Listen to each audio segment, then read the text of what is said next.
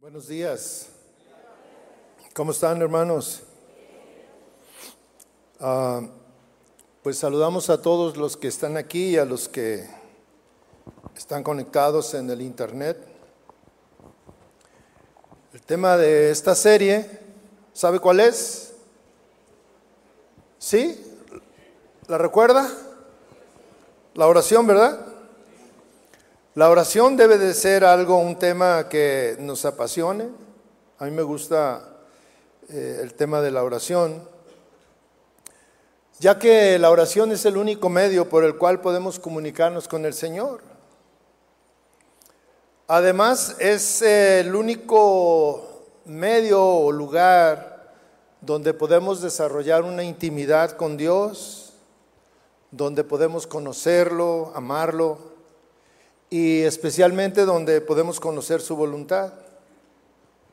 Sin embargo, eh, si vemos todo lo que le acabo de decir, lo que representa la oración, debería de ser algo muy importante para nosotros. Sin embargo, eh, la oración, que es el instrumento que Dios nos dejó, eh, también hoy en nuestros días es algo que el pueblo de Dios ha estado olvidando y el pueblo de Dios especialmente, bueno, hablamos del pueblo de Dios que es el que debería de estar practicando continuamente esto, es el que no sabe orar.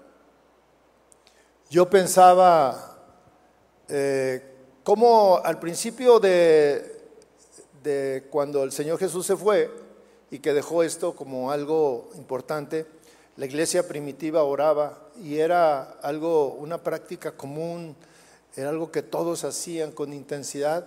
Y cómo a través de los años que se ha ido, eh, eh, han ido pasando las generaciones, también la oración ha perdido valor.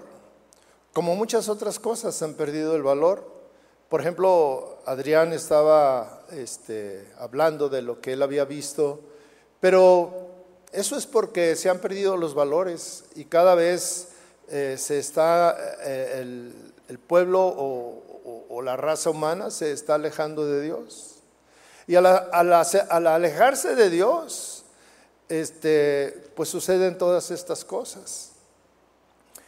Me sigue haciendo muchas cosquillas en, eh, en mis oídos la cita con la que inició el pastor esta serie, a mí me gusta mucho y, es parte de, mi, de, mi, petición, de mi oración todos los días.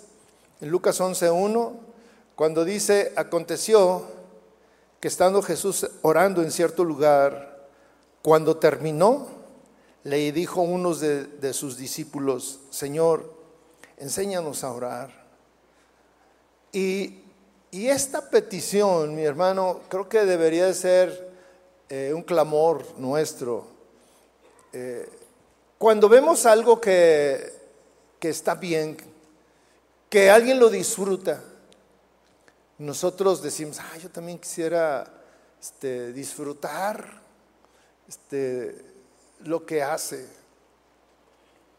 Hay una, hay una persona que, una hermana muy querida, este, que hemos ido a comer y le encanta pedir pescado frito y se lo empieza a comer. Y uno la ve que se lo está comiendo y, aunque no, no es algo, no es un platillo que me guste mucho porque el tema de las espinas y porque varias cosas, pero la vez que se lo está disfrutando, que tú dices, ay, se me antoja este y bueno, parece piraña porque lo deja, se come todo, bueno, los huesitos ya no, pero ahí deja todo y este, todo se come, los ojos, los sesos, o sea, todo. Le digo, no, no, qué bárbara, este, una piraña y tú son lo mismo. Pero cuando uno ve con qué pasión, con qué deleite, por ejemplo en este caso se come eso, yo pienso que el discípulo estaba viendo al Señor orar y que dijo, Señor, se me antoja orar de la misma manera que tú.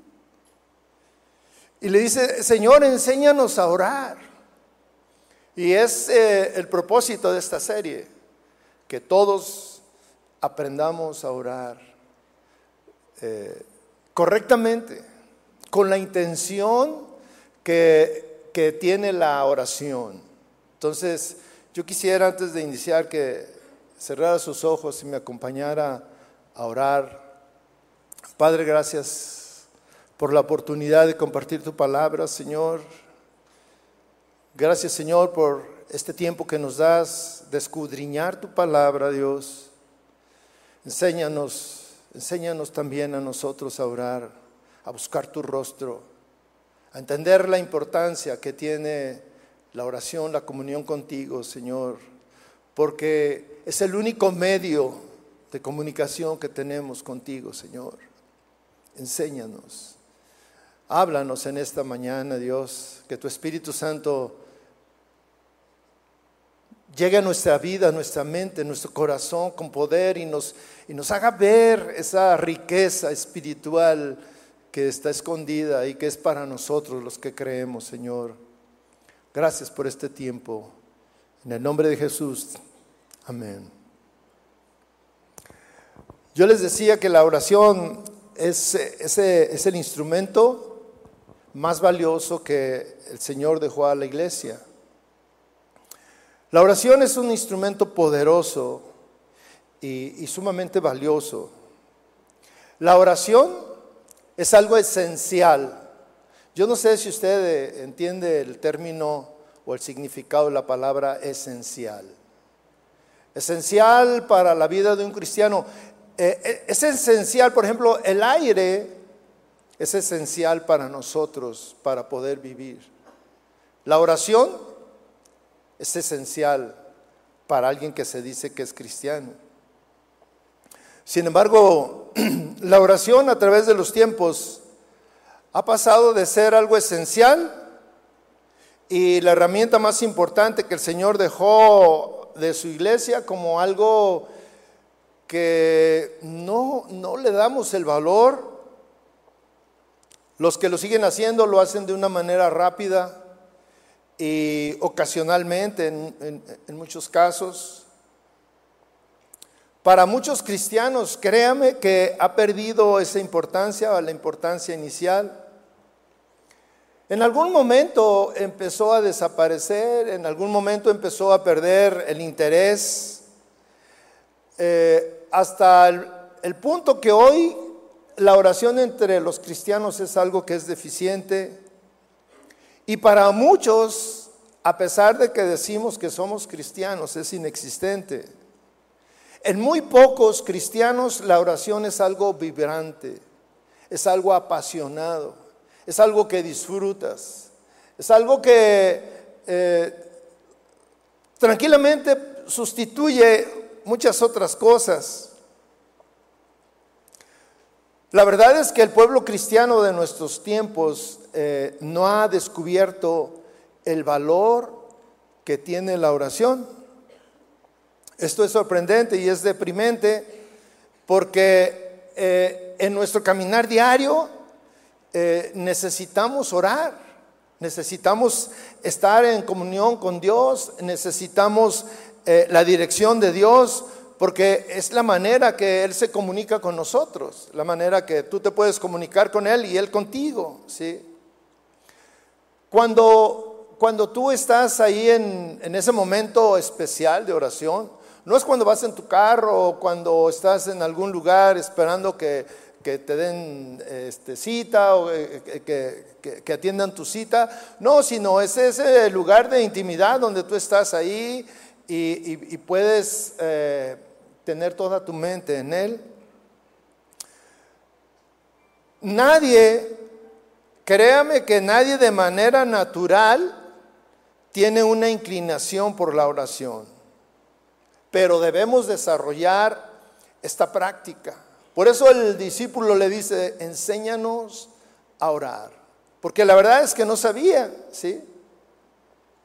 Esta serie está enfocada a que cada uno de nosotros entendamos y desarrollemos la pasión por orar. La pasión que, tenía Pablo por orar, porque imagínense, Pablo dice, orad sin cesar. Eh, orad en todo tiempo, ¿sí? Ya que orar es hablar con Dios. En algunos momentos es cuando tú estás en una intimidad con el Señor y, esa intimidad te bendice, te, te llena, eh, llena tu interior. Cuando tú oras, estás desatando bendiciones, cuando tú oras estás intercediendo por personas. Cuando tú oras, eh, eh, la misericordia de Dios es desatada. Cuando tú oras, la, gracia de Dios desciende y te envuelve. Cuando tú oras, eh, realmente le estás diciendo a Dios que confías en Él en todo. ¿sí? Cuando tú oras, Dios puede hacer grandes cosas en tu vida y en la vida de otros. Cuando tú oras puede surgir un avivamiento. Las iglesias eh, que han tenido un avivamiento es porque eh, alguien ha sostenido o alguien ha provocado este avivamiento en las iglesias. Grupo de personas orando, doblando sus rodillas, pidiendo que la presencia de Dios esté en ese lugar. Hemos escuchado de eh, que hay un avivamiento en una iglesia, en tal lugar, en tal país, y esto solamente sucede porque alguien está orando. Por lo tanto, es importante que más allá de lo que tú pienses, que la oración es solamente para pedir, que la oración es un medio para buscar solucionar tus problemas, tus necesidades. Entiendas que la oración es mucho más que eso. Mire, cuando usted ora por, eh, para suplir sus necesidades, eh, sus problemas, solamente está orando por, por lo más básico, porque eso es lo más básico. Eso es lo primario. ¿sí? Pero orar no es fácil. No es fácil cuando todo va bien, cuando las cosas están bien en casa, cuando los hijos están bien, cuando eh, están bien en la escuela, cuando tu negocio está bien, cuando no hay enfermedad, cuando ah, económicamente no tienes una necesidad apremiante, cuando no tienes problemas este, familiares o matrimoniales, es difícil orar, porque no necesitas de Dios. Eso piensas. Pero cuando hay problemas, cuando hay enfermedad, cuando hay escasez, entonces le das un valor importante a la oración. Te levantas temprano. Es más, te levantas de madrugada y vas a orar. Pero tu oración solamente está basada en en, resolver tu problema, en explicarle tu problema y se lo cuentas, le cuentas a Dios tu problema una vez y otra vez y otra vez y otra vez, como si Dios no conociera el problema que tienes. Pero para nosotros ahí tiene una gran importancia y, hasta le pedimos o le preguntamos a Dios, ¿por qué no sucede nada? Porque lo que nosotros necesitamos es que rápido se solucione el problema. Esto no es nuevo, mis hermanos. Desde la antigüedad, el pueblo de Dios, cuando buscaba a Dios, era ah, cuando buscaba a Dios de una manera intensa, hacía ayunos, hacía sacrificios y todas estas cosas, era cuando tenía necesidades. Y esa actitud desde la antigüedad hasta nuestros días es la misma los hombres hemos visto a Dios como un solucionador de problemas.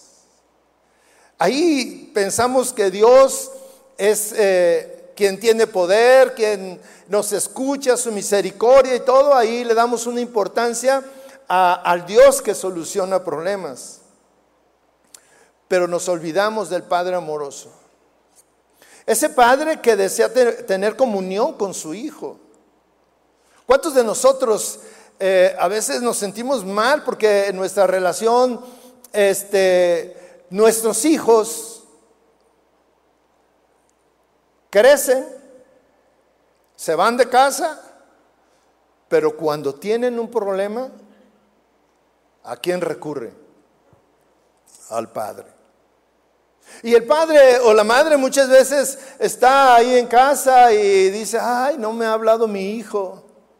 Ni siquiera me ha hablado. Ni siquiera un chat. Ni siquiera un hola, ¿cómo estás? Pero ese padre amoroso, que somos tú y yo, en lo natural, anhelamos tener la relación con nuestro hijo y, y platicar con él y nos desilusionamos en algún sentido cuando solamente viene a casa porque tiene una necesidad, porque hay problemas familiares en su casa, matrimoniales, porque en el trabajo, porque necesita tu carro, ¿verdad? Y, y, es lo mismo que ese Padre amoroso, Dios anhela tener de nosotros nuestra atención. Y no solamente el domingo vayamos como un requisito a cumplir eh, una tradición, que ciertamente muchos de nosotros venimos de una eh, eh, religión tradicionalista donde los domingos eran, era obligatorio ir y cambiamos. Solamente cambiamos de lugar de asistir. Ahora decimos que somos cristianos, venimos aquí y es lo mismo. Es una cuestión religiosa, pero Dios quiere tener intimidad contigo. Por esa razón Él dijo que eh, oráramos. ¿sí? Por esa razón el discípulo se dio cuenta cómo el hijo estaba orando con el padre y lo disfrutaba y, encontró tanta riqueza ahí que lo veía. Imagínense toda la noche. En una ocasión dice la escritura que pasó el Señor orando. ¿Qué tanto le decía? Y nosotros 10 minutos, 20 minutos y ya nos queremos ir. Y le decimos al Señor, Señor, pues ahí te ves, porque yo tengo, ya se me hizo tarde. ¿Verdad? Dios necesita, quiere, anhela tener esa intimidad, esa comunión contigo. Dios desea que tú lo escuches y, y, Él seguramente que te escuchará. Nuestro problema es que en nuestros días hemos convertido la oración en un acto meramente de peticiones. Pero la oración es mucho más que eso. Cuando nosotros descubrimos lo que es la oración como tal, entonces es cuando nosotros vamos a, cultivar una vida de oración. Y la oración va a ir más allá de nuestro tiempo, porque la verdad, mis hermanos, la oración nos transporta a la misma presencia de Dios.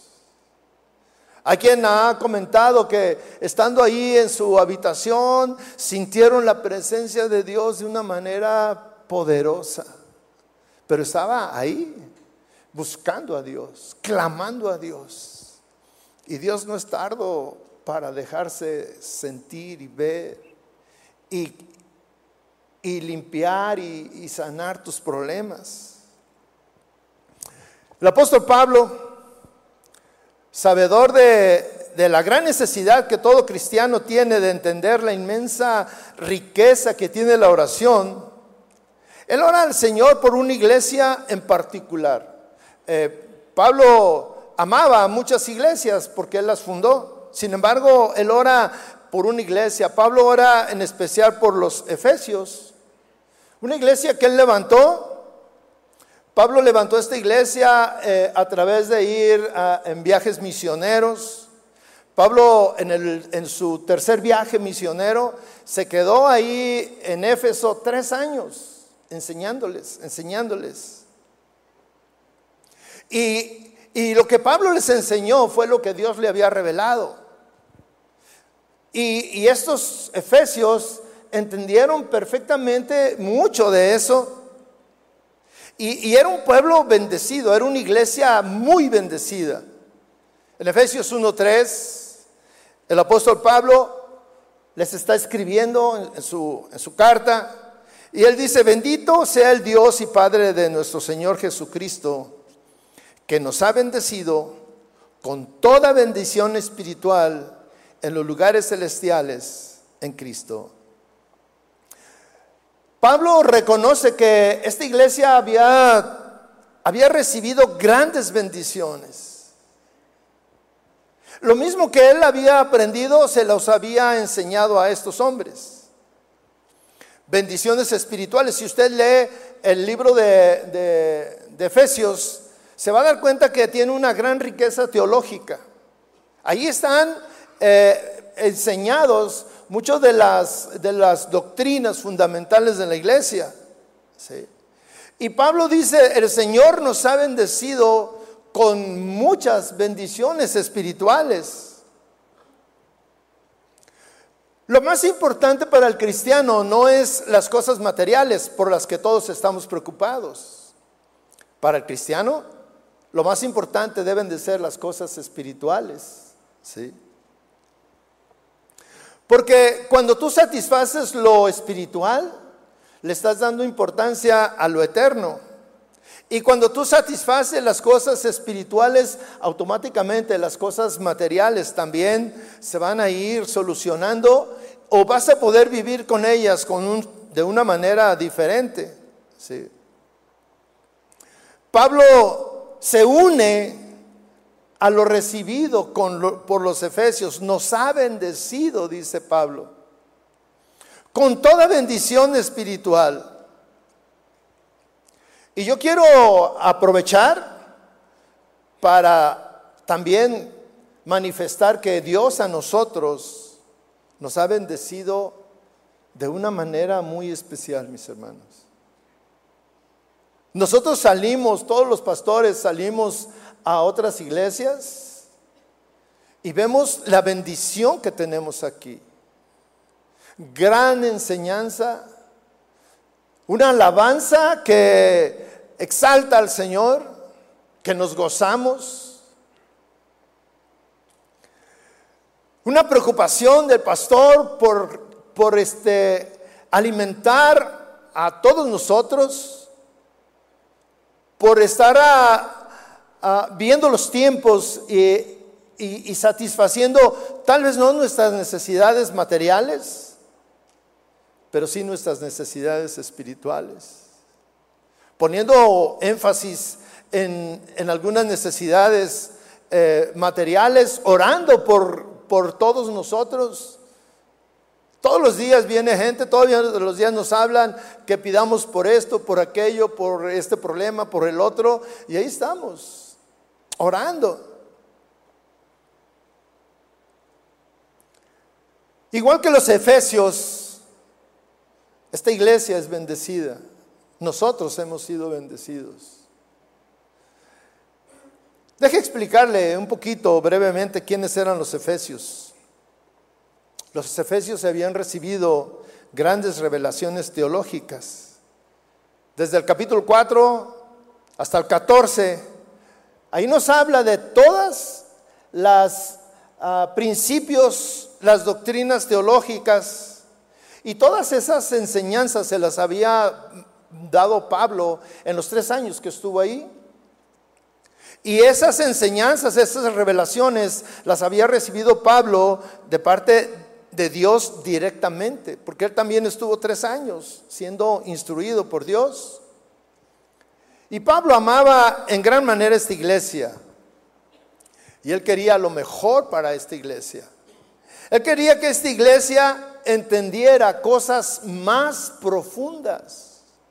Fíjese, los efesios ya eran bendecidos, habían recibido mucha instrucción.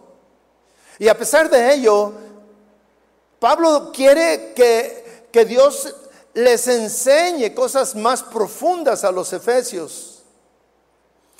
Pablo quería, anhelaba en su corazón que los efesios no se conformaran con, estar pidiendo cosas materiales, cosas elementales, ¿sí? Pablo quería que ellos entendieran y, hubiera en su entendimiento, en su mente, estar buscando las cosas espirituales, las cosas eternas, las cosas que van a permanecer por la eternidad. Una necesidad, cualquier necesidad que nosotros tenemos aquí, tiene un límite, se va a terminar. Si usted no tiene casa, bueno, a lo mejor no va a tener casa durante 5, 10, 15 años, pero algún día pues va a tener una casa o si no, pues ya se fue con el Señor. Y si no tiene para comer hoy, pues a lo mejor mañana o pasado sí va a tener. Pero todas nuestras necesidades materiales eh, son de, de una duración corta. Pablo Pablo sabía que estos hombres habían recibido cosas importantes, pero aún así Pablo quiere y anhela y pide por su, eh, por su iglesia, por esta iglesia que él amaba, pide cosas todavía más grandes. Por eso yo puse el tema de esta enseñanza cuando el pastor ora por sus ovejas. Y no está orando, Pablo no está orando porque, Señor, este, que al hermano ya le den chamba. Señor, que ya no haya problemas matrimoniales. Señor, que este, se acabe la enfermedad de fulano. Señor, que esto, o sea, cosas materiales. Pablo está anhelando cosas todavía más elevadas. Pablo quiere que los efesios vayan a un nivel todavía mayor.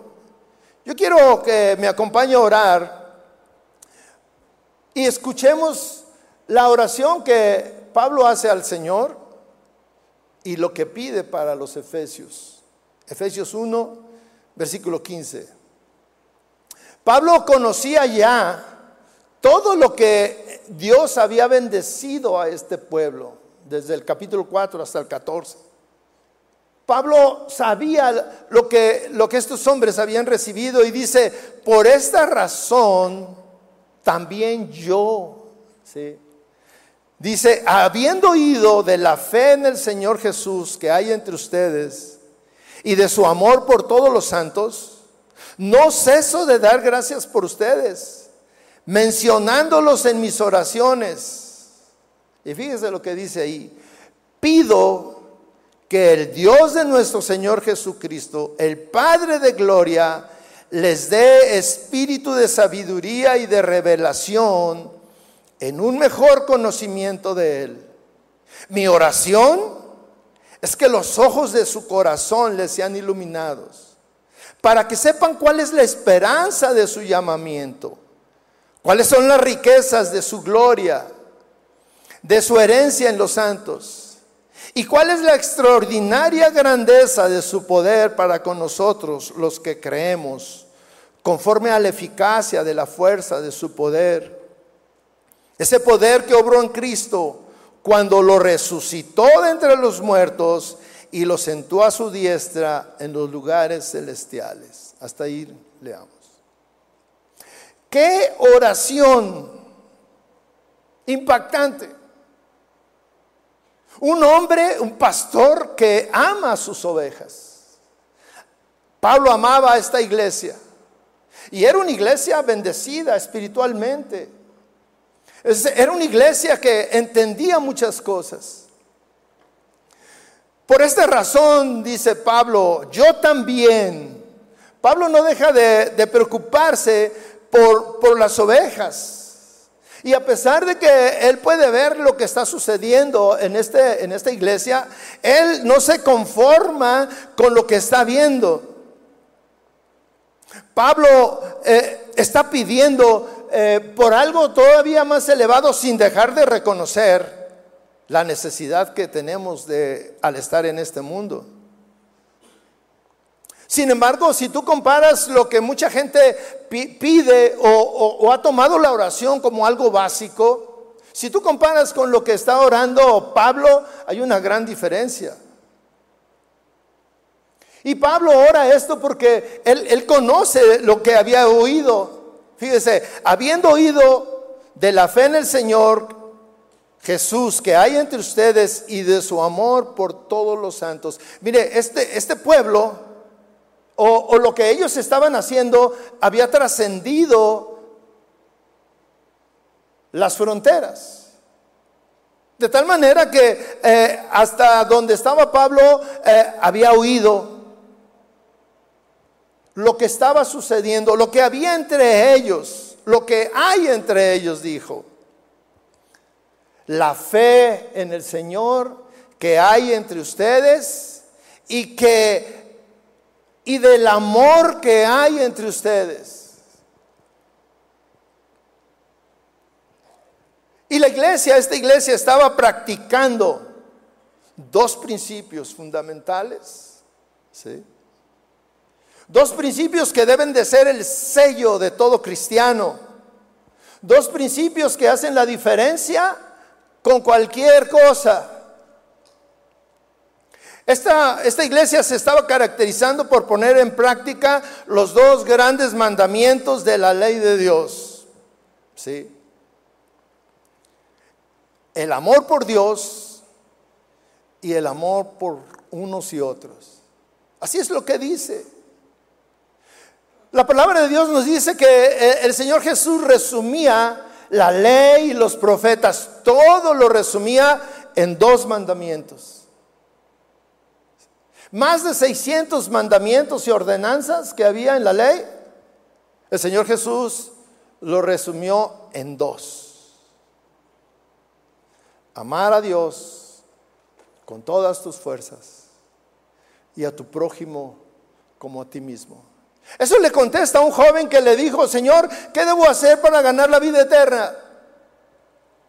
Dos principios que los efesios estaban poniendo en práctica.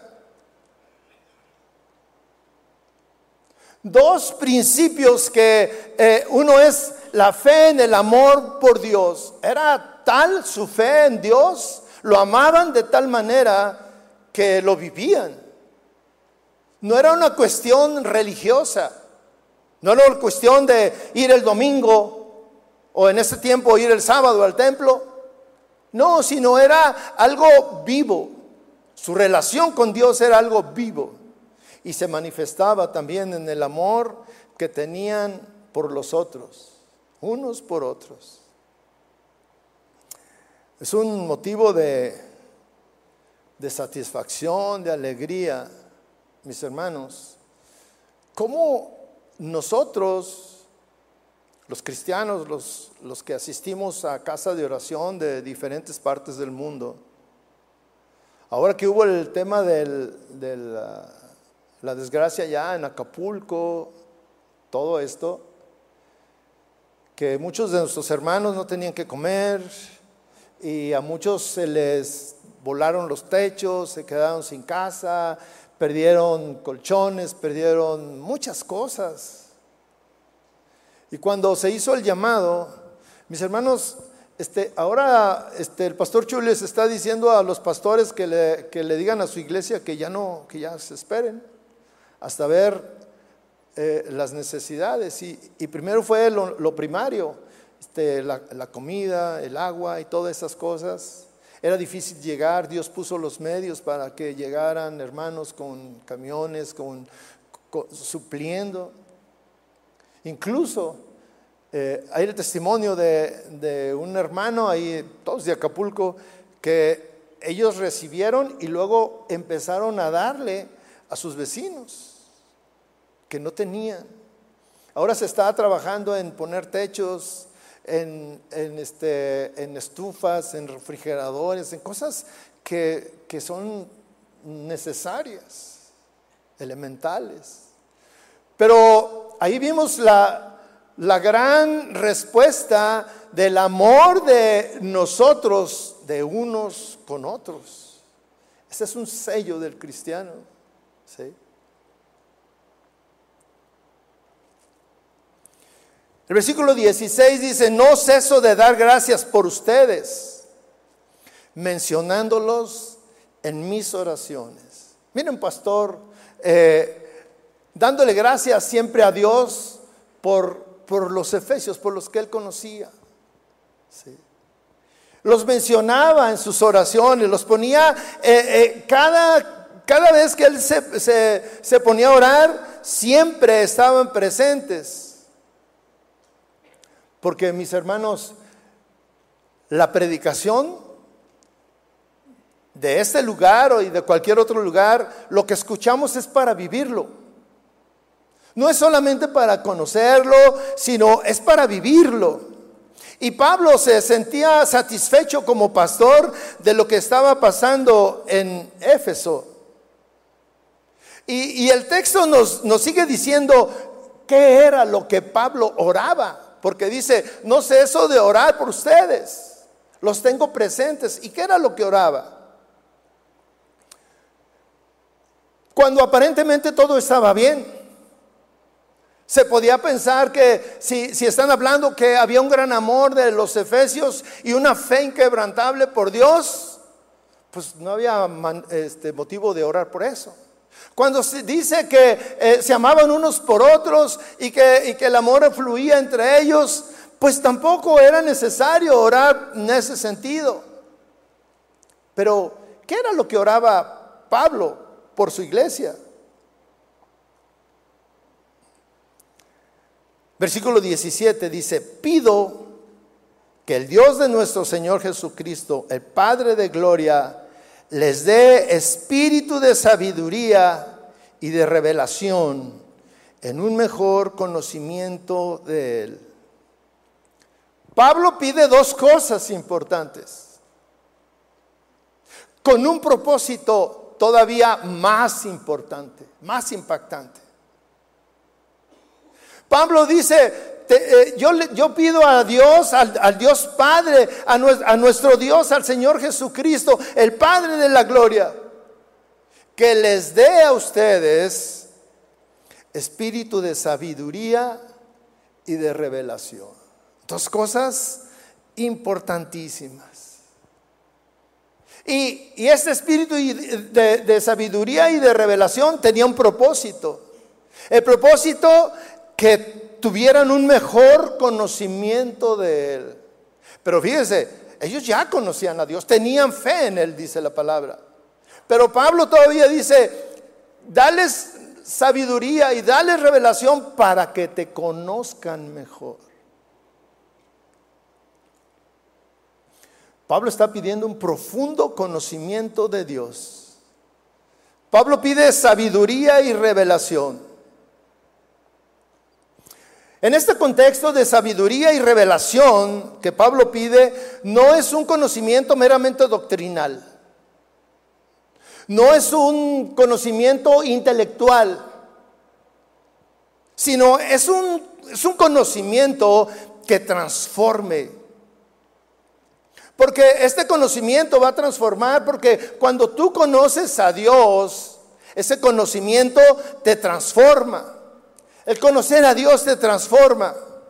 Conoces sus bendiciones y conoces los beneficios que trae el conocimiento de Él. Nadie puede permanecer igual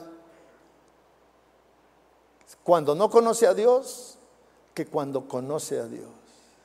En la medida que tú vas conociendo a Dios, pues las cosas cambian. Esta sabiduría y revelación que, Pablo está pidiendo para los efesios eh, ayudarán a entender la palabra de Dios. ¿sí? Entender la palabra de Dios no es un conocimiento cultural, no es un conocimiento cerebral, sino es una sabiduría y una revelación que debe de traducirse en un cambio de vida. Todos, todos aquí necesitamos sabiduría y revelación, mis hermanos.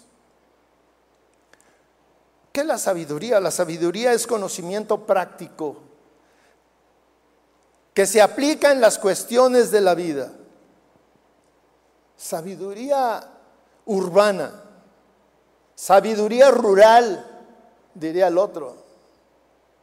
Muchas veces los, la gente de campo tiene una gran sabiduría, que es, eh, no es intelectual, no la, no la conocieron en la iglesia, es una sabiduría que la vida les ha dado.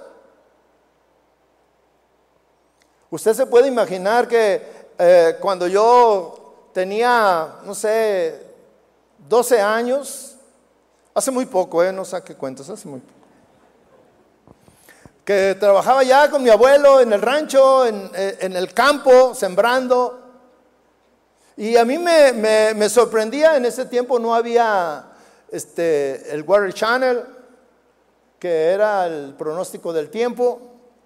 Ahora, este, cuando vamos a viajar de un lugar a otro, a ver cuál, cómo va a ser el clima mañana y pasado y el siguiente día. Y en ese tiempo mi abuelo ni siquiera había teléfonos, o sea, todo era en blanco y negro. Y mi abuelo en la tarde volteaba al cielo y me decía, va a llover. Y yo le decía, ¿de dónde saca eso? ¿Y qué cree? Llovía. Y yo le decía, abuelo, ¿de dónde sacas eso? No, pues es bien fácil, mira. Y luego me decía, no, pero mira que cuando las nubes y que cuando esto y que por acá y que por allá. Y decía. Y luego cuando, este, como teníamos que ir al pueblo, a nuestra casa por, la comida, y siempre mandaba a alguien para regresar y comer todos, él volteaba y decía, ya son las doce, vete por la comida. Y decían, ay, ¿cómo las 12? ¿Dónde están los números? Pero así se regía. Sabiduría urbana. Y lo que Pablo está pidiendo, ¿sí? Es una sabiduría, es un conocimiento eh, práctico. Un conocimiento que se traduce o que se aplica a las cuestiones diarias de la vida. Es el tipo de sabiduría que Dios le dio a Salomón cuando le dice, Señor, dame sabiduría para gobernar este pueblo. Usted conoce ese, ese ejemplo, es muy popular. Dos, dos madres que tuvieron cada una a su hijo en ahí en el mismo hospital. Y en las incubadoras los cambiaron, uno se murió y, y una se puso abusada y dijo, ese es mío. Y luego la otra dijo, no, es el mío. Y empezaron a pelear por el hijo. Llevaron el caso con Salomón. Y Salomón estando ahí, viene la sabiduría de Dios a su vida, su revelación. Algo muy práctico. Parecía así como, ay, qué, qué salvaje Salomón. Cuando dijo, no, no, no, está muy fácil. ¿Están peleando por el niño? Sí, es que es mío. Y el otro decía, no, es mío. Está muy fácil. Córtenlo y denle a uno un pedazo y a la otra a la otra parte. En el momento, pues así como que, ah, eso es salvaje. Salomón sabía lo que estaba haciendo. Le dice, la madre es la que reacciona. Dijo, no, no, no, no, dáselo a ella. Porque la madre, su interior, lo que quería era que su hijo viviera. La que no era madre dijo, sí, pártelo. Reacciona de manera diferente. Esa es una eh, historia muy rústica tal vez, una explicación de lo que es la sabiduría. Pero la sabiduría práctica, la que Pablo estaba pidiendo para los efesios, es, es la habilidad de entender cosas que están escritas en la Biblia y que se aplican en tu vida diaria. ¿Sí? Es la habilidad de entender los principios bíblicos y aplicarlos en nuestra vida. Sabiduría para poder dirigir una familia.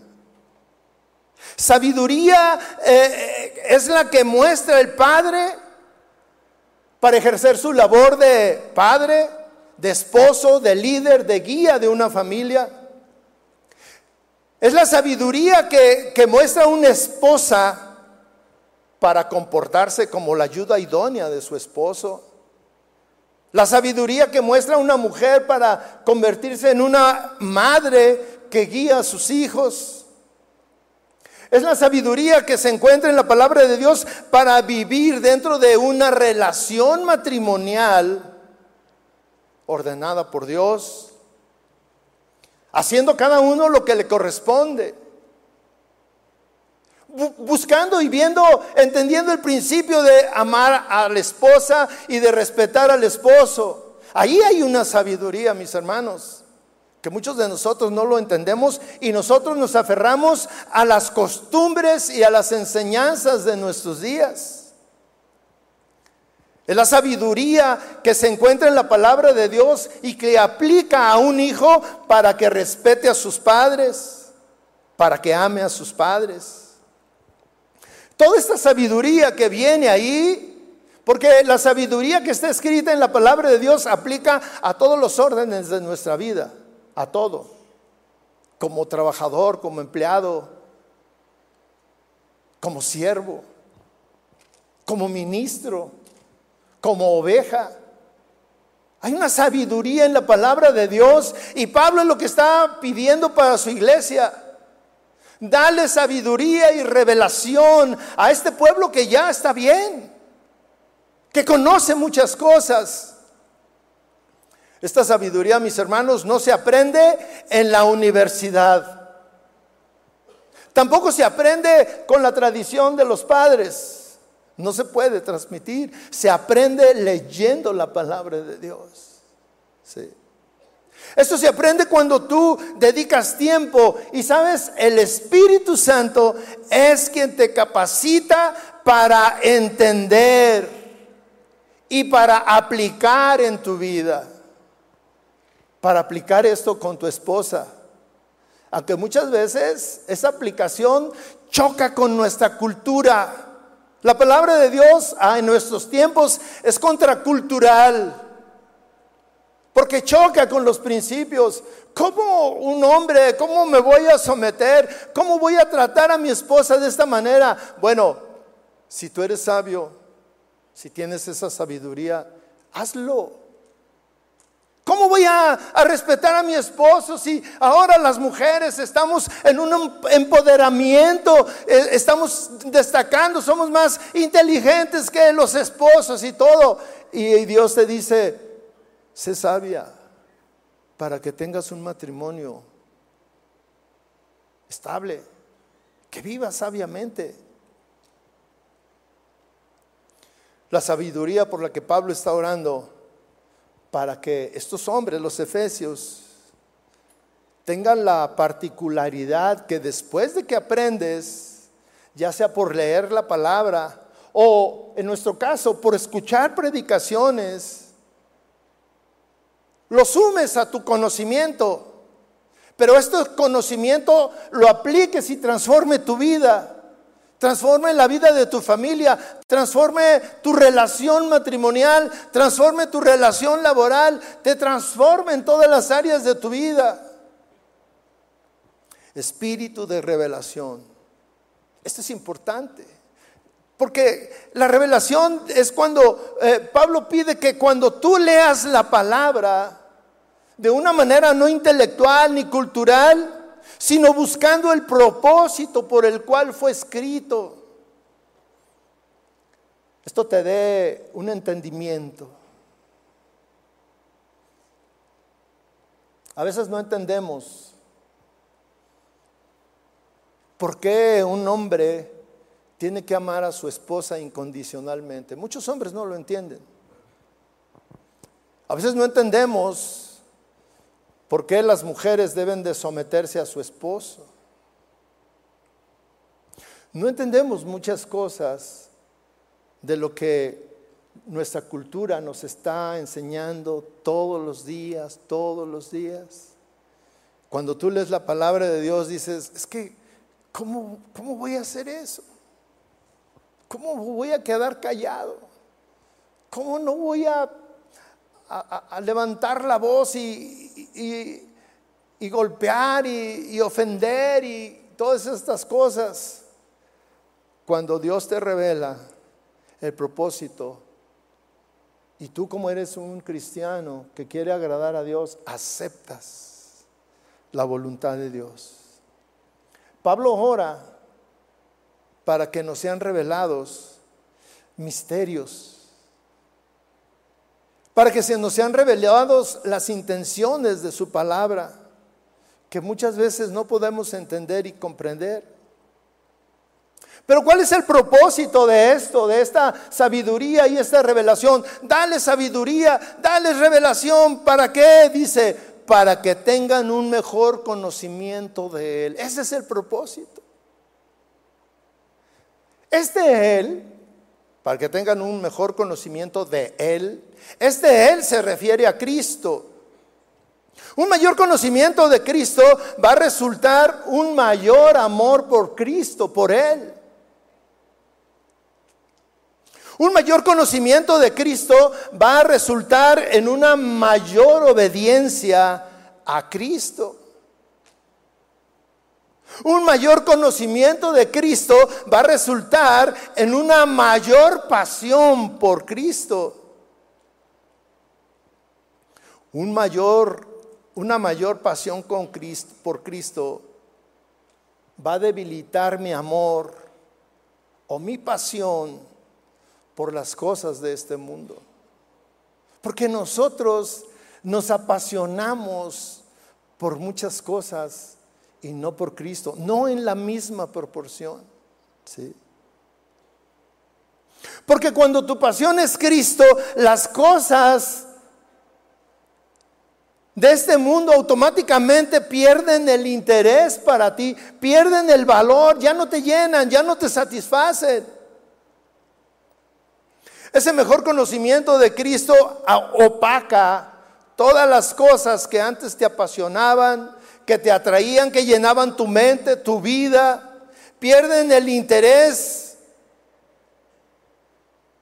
Cuando tú te apasionas por Cristo, vas a perder el interés por las novelas. Como dice Toño, por la, ¿qué? La rosa de Margarita o qué? La Rosa de Guadalupe, algo así dice. Vas a perder la pasión por eso, pero también por las series y también por otras cosas que te apasionan. Las redes, estar ahí metido en las redes. Cuando, cuando tú te apasionas por Cristo, todo eso pierde su interés. Y Pablo dice, dale sabiduría y revelación para que te conozcan más. A veces nosotros sabemos más de otras cosas que de Cristo, mucho más. A mí me sorprende, digo, yo no soy muy bueno para, para memorizar cosas, acordarme de fechas.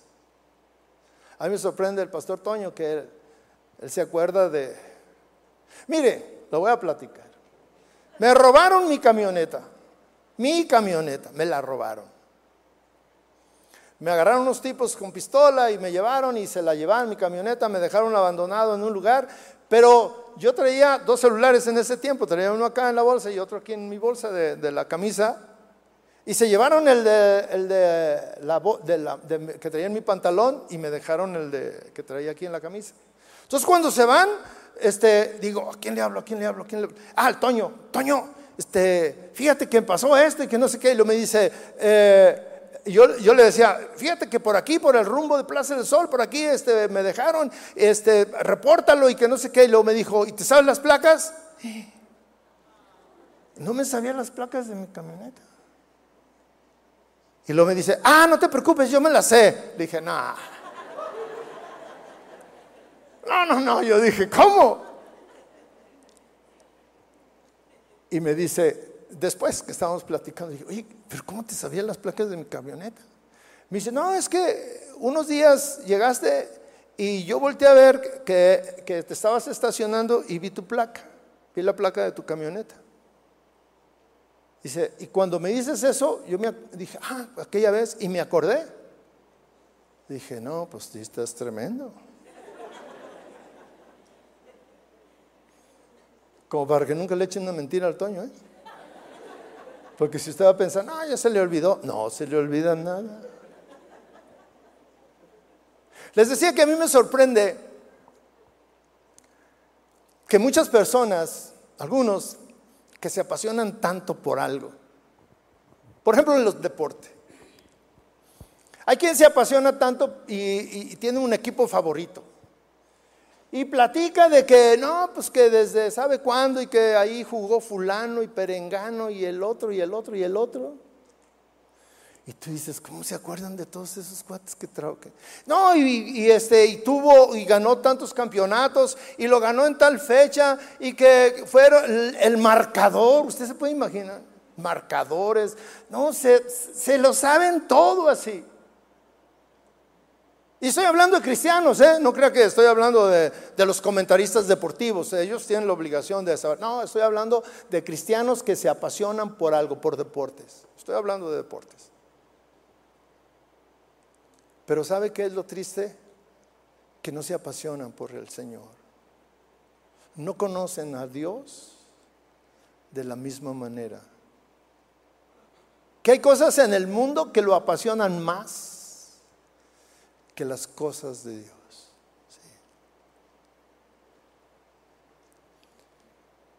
Muchos tienen un conocimiento de Dios muy limitado.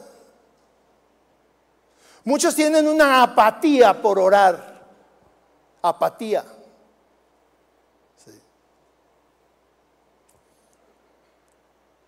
Muchas señoras, mujeres apasionadas con la moda, con las tendencias. Se ponen a platicar, platican de labiales, platican de uñas, platican de muchas cosas y les apasiona. Y, son las cosas que les apasionan a las mujeres. Estaba platicando, ahora fuimos allá este, la semana pasada andábamos en otra ciudad y estaba platicando mi esposa con la esposa del pastor y iban, nosotros íbamos adelante en el carro y ellos iban atrás y yo las iba escuchando. No, que estaban hablando de las, de las cazuelas. Estaban hablando de las ollas.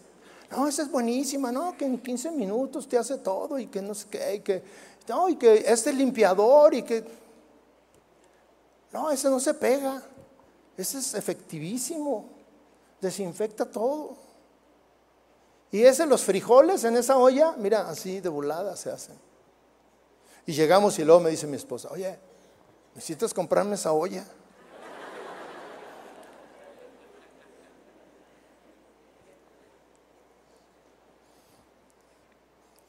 ¿A ti qué te apasiona más que el Señor? Te pregunto, reflexiona. Tú no te puedes engañar a ti mismo. ¿Qué te apasiona más de esta vida que las cosas de Dios? ¿El deporte? ¿Las modas?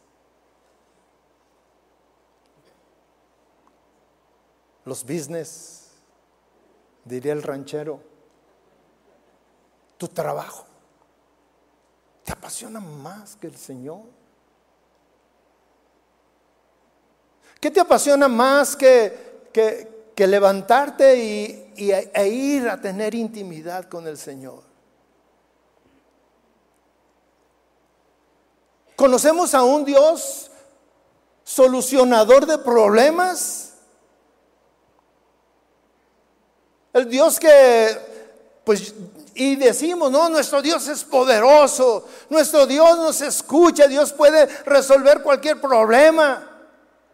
Es cierto, pero hasta, hasta ese nivel llegamos, de ver al Señor, a ese Dios poderoso, a ese Dios que tú sabes que es poderoso y que cuando tú vas a orar, Él te responde. Hasta ahí llega tu pasión por Él. cuando lo que verdaderamente es importante lo descuidamos. Y Pablo, Pablo conocía a los efesios y sabía que era una iglesia buena, donde se estaban dando las cosas conforme a la palabra, lo vivían. Dos, los dos mandamientos más importantes, ellos lo estaban viviendo, pero Pablo no se conformaba y dice, yo quiero algo todavía más elemental para ellos, mejor para ellos. Que se preocupen por las cosas espirituales, que se preocupen por las cosas que son eternas, que se preocupen por prepararse para la segunda venida de Cristo, que se preocupen por, por cosas que, que, va a haber en la eternidad, cómo vamos a pasar la eternidad. Esta serie, mis hermanos, es, es, es importante para nosotros los cristianos. Porque estamos dándonos cuenta de situaciones que suceden. La semana pasada que, el pastor estaba hablando de que cuando Dios qué, ¿no se acuerdan? Cuando Dios te bloquea. Tú dices, ¿cómo que Dios bloquea? Si la palabra dice que Dios está siempre a, nuestra disposición, ¿te fijas cómo no hay tanta sabiduría en tus conceptos?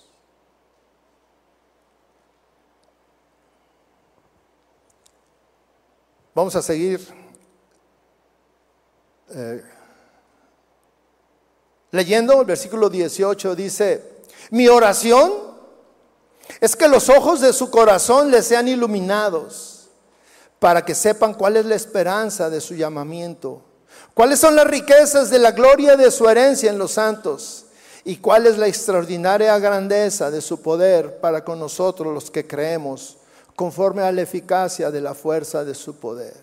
Mi oración es, fíjese lo que dice Pablo, mi oración es, en la, otra sección que estábamos hablando decía, yo pido, y ahora es mi oración es que los ojos de su corazón les sean iluminados. ¿Qué? ¿Acaso sus ojos no eran iluminados? Pero Pablo está orando de una manera espiritual para que sepan cuál es la esperanza de su llamamiento. Cosas que son muy importantes. La esperanza de nuestro llamamiento. Que sus ojos sean iluminados. Es decir, que puedan ver las cosas espirituales. Las cosas espirituales también solamente las podemos ver por medio del Espíritu Santo. Por eso cuando leemos su palabra, cuando recibimos ese espíritu de revelación y de sabiduría, nosotros podamos ver cuál es la intención, por qué fue escrito de esa manera.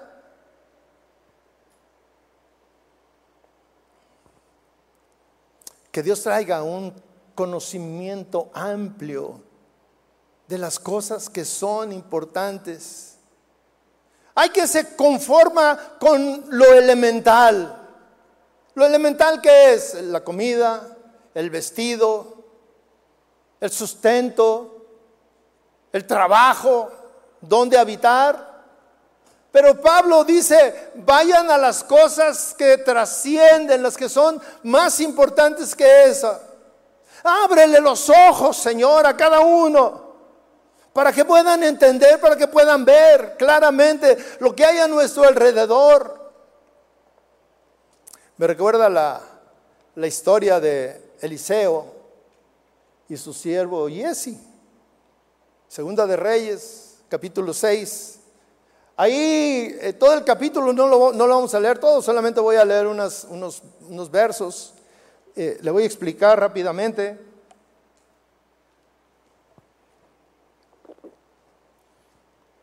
Segunda de Reyes 6, nos narra, la historia que sostenían los arameos con el pueblo de Dios.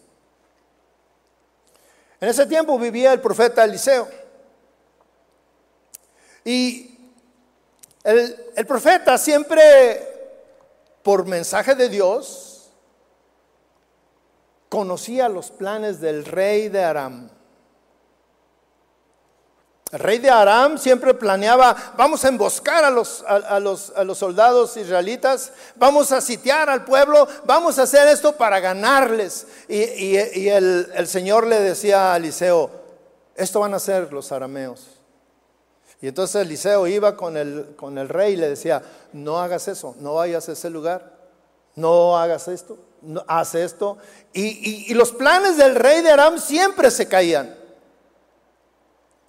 Entonces el rey se da cuenta, el rey de Aram se da cuenta que Eliseo era el culpable y entonces dice, vayan por él, lo vamos a matar. El versículo 13, vamos a leer, y él le dijo, vayan y vean dónde está y enviaré a prenderlo. Y le avisaron, está en Totán.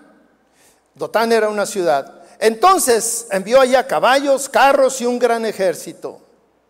Y llegaron de noche y cercaron la ciudad. Usted se puede imaginar, mandan un ejército por un hombre. Dice, envió caballos, muchos, envió carros y un gran ejército.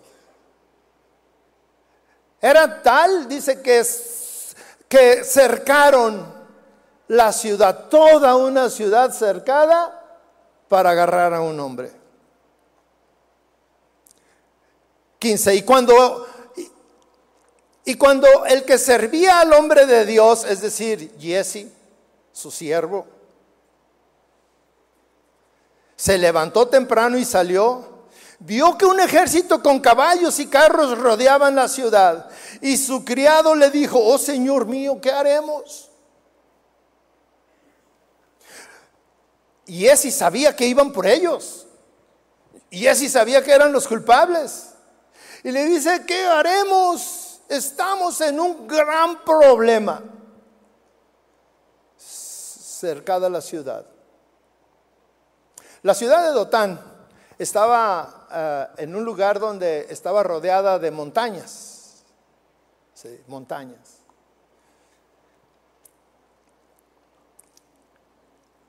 Versículo 16, y él respondió, no temas, porque los que están con nosotros son más que los que están con ellos. Eliseo sabía lo que estaba alrededor de él. Y aunque había un gran ejército, caballos, carros y un gran ejército de hombres a pie, dice, no te preocupes, no temas, porque los que están con nosotros son más que los que están con ellos. Y mire si la oración no es poderosa desde la antigüedad. Entonces, Eliseo dice, Eliseo entonces oró Miren la importancia de orar lo que sucede. Y Eliseo oró y dijo, oh Señor, te ruego que abra sus ojos para que vea. ¿Para que vea quién? Su siervo. El que tenía miedo era el siervo. Le dice, abre sus ojos. Miren la misma oración que hace Pablo. Señor, oro para que abras los ojos de su corazón. En ese tiempo Eliseo ora para que Jesse vea qué, qué es lo que hay alrededor. Para que vea que los que están con nosotros son más que los que están con ellos. Y aquí cuando Pablo ora, dice, oro para que sepan cuál es la esperanza de su llamamiento para que sepan cuáles son las riquezas de su gloria y cuál es la herencia de los santos. Cosas que tú y yo muchas veces no entendemos y ni siquiera le pedimos, pero que ahí están.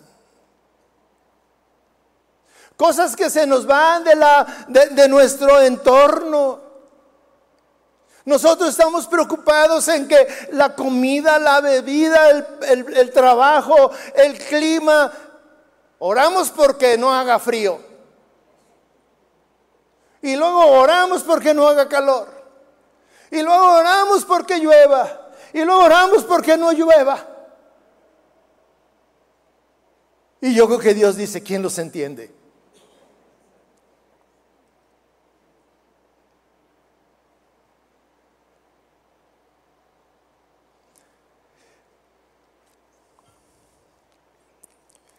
Y el Señor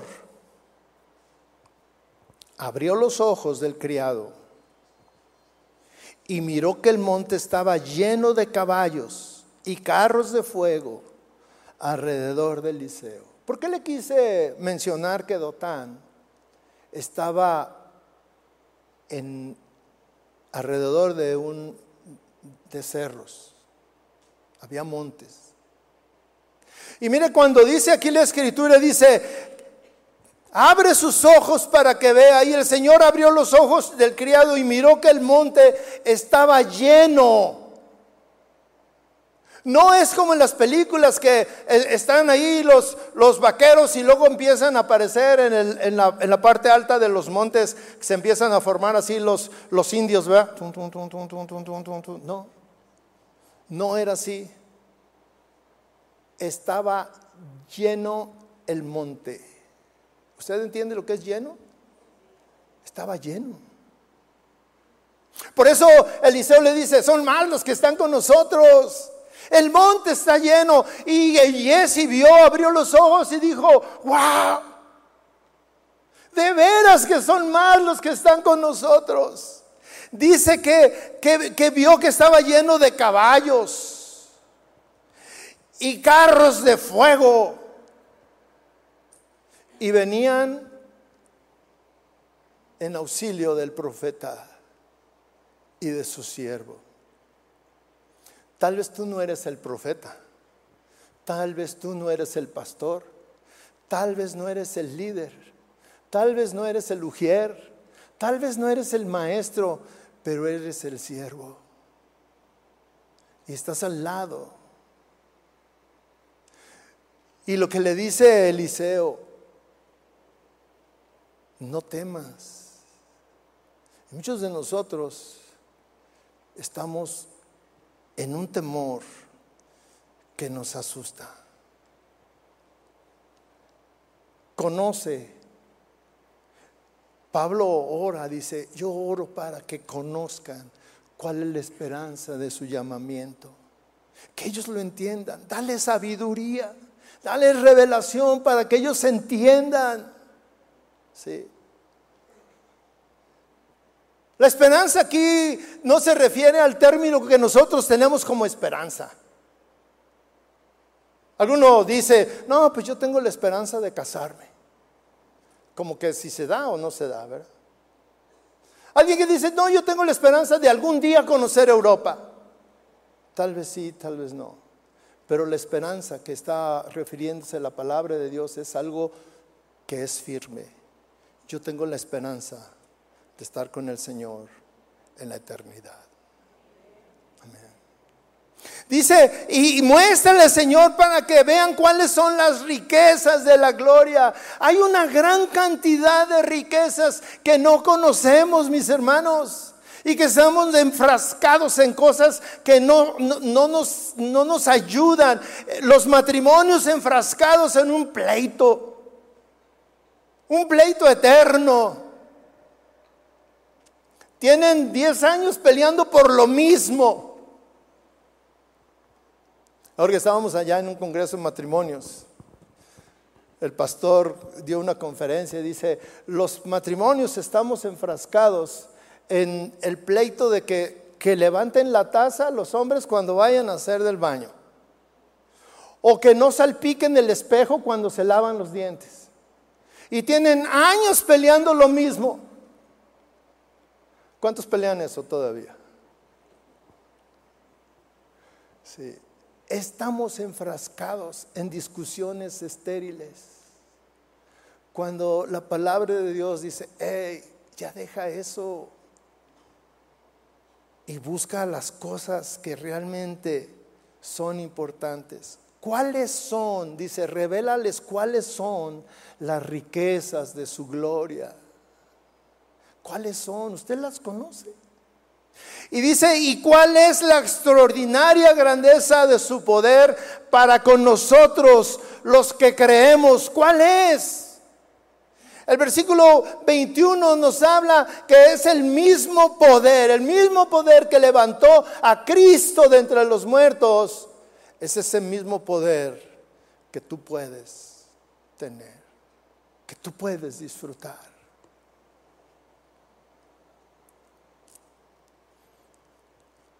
Mis hermanos, esta es la oración de un pastor por sus ovejas. Este es el propósito de esta serie. Que nosotros, usted y yo, conozcamos más de nuestro Dios. Que, que, tengamos un conocimiento más profundo de Dios. Ciertamente que tal vez en esta mañana, no sé, tal vez 10 personas, por decir un número, vinieron porque tenían una gran necesidad, un gran problema, porque necesitaban un milagro. Pero Dios a todos nos dice, esas son cosas elementales. Esas por default ya son tuyas yo te contesto, yo estoy ahí. Es como el padre, los hijos por default, por obligación, nuestros padres nos, nos dan lo que necesitamos, nos dan de comer. ¿Usted se ha fijado que los niños siempre van al refrigerador y abren porque saben que ahí adentro hay comida? No hay ningún niño que vaya con su papá y le diga, oye papi, ¿puedo abrir el refrigerador a ver si hay que comer? ¿No? Ellos tienen hambre y van y abren el refrigerador y hay que comer. Y cuando no hay, el padre está, ¿qué hago Señor? No tenemos. Nuestras necesidades es igual cuando tú vas en oración, por default, Dios te escucha. Pero Dios en esta mañana nos ha traído para que tú entiendas la importancia de la oración. Y yo vuelvo a, regresar al texto con el que comenzó esta serie. Señor, enséñanos a orar. Necesitamos. Necesito sabiduría. Yo necesito sabiduría día con día para tener una buena relación con mi esposa, con mis hijos, con mis amigos, en mi trabajo, en la calle donde yo ando. Pero dame sabiduría para conocerte más. Señor, que yo pueda tener una pasión por ti que, me apasione conocer más de ti, leyendo tu palabra, entendiéndola aplicándola a mi vida, Señor. ¿Por qué no cierra sus ojos? ¿Por qué no habla con Dios? Póngase de pie. De pie vamos a hacer esta oración.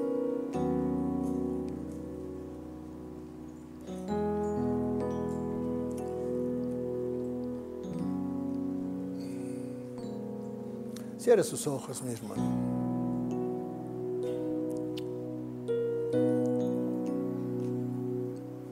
Esta oración es personal. Yo no puedo guiarte para que tú ores lo que yo quiero para mí. Tú ora lo que tú quieres para ti. Haz tuya la oración de Pablo. Dile, Señor, yo quiero hacer que, que la oración de Pablo por los Efesios también sea la oración para mí, Señor. Dame sabiduría. Dame revelación para conocerte más. Para amarte. Que ese conocimiento de ti, Señor, me apasione me apasione de tal manera que las cosas de este mundo pierdan su valor, pierdan su interés.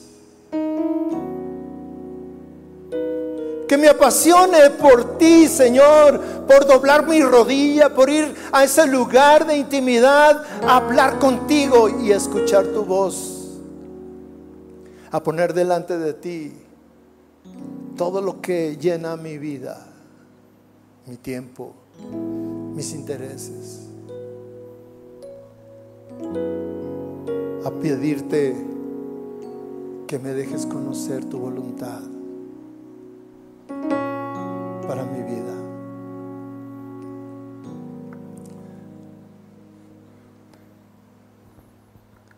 Esta es mi oración en esta mañana, Señor. Eso pido a ti, Señor. Que tu Espíritu Santo cultive en mí esa pasión por orar, por buscarte.